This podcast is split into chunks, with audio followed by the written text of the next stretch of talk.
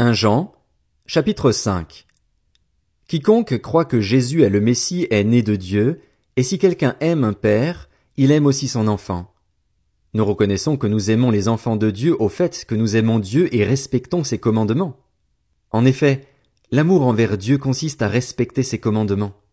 Or, ces commandements ne représentent pas un fardeau, puisque tout ce qui est né de Dieu remporte la victoire contre le monde, et la victoire qui a triomphé du monde, c'est votre foi. Qui est victorieux du monde? N'est-ce pas celui qui croit que Jésus est le Fils de Dieu? C'est lui, Jésus-Christ, qui est venu à travers l'eau et le sang. Non avec l'eau seulement, mais avec l'eau et le sang. Et c'est l'Esprit qui en rend témoignage, parce que l'Esprit est la vérité. Ainsi, ils sont trois à rendre témoignage. L'Esprit, l'eau et le sang, et les trois sont d'accord.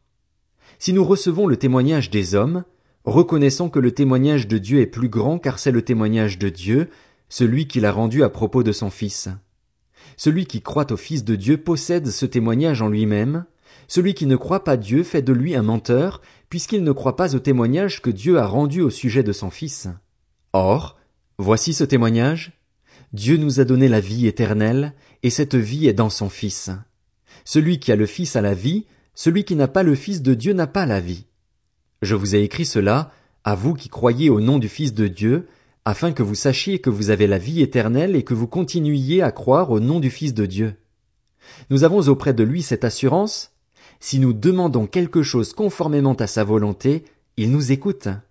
Et si nous savons qu'il nous écoute, quelle que soit notre demande, nous savons que nous possédons ce que nous lui avons demandé.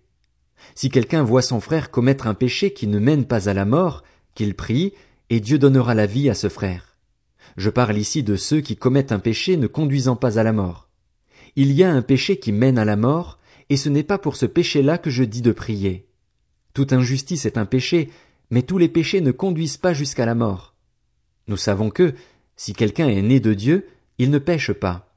Au contraire, celui qui est né de Dieu se garde lui-même et le mauvais ne le touche pas.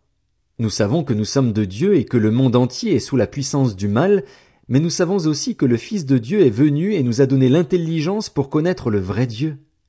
Et nous sommes unis au vrai Dieu si nous sommes unis à son Fils Jésus-Christ. C'est lui qui est le vrai Dieu et la vie éternelle. Petits enfants, gardez-vous des idoles.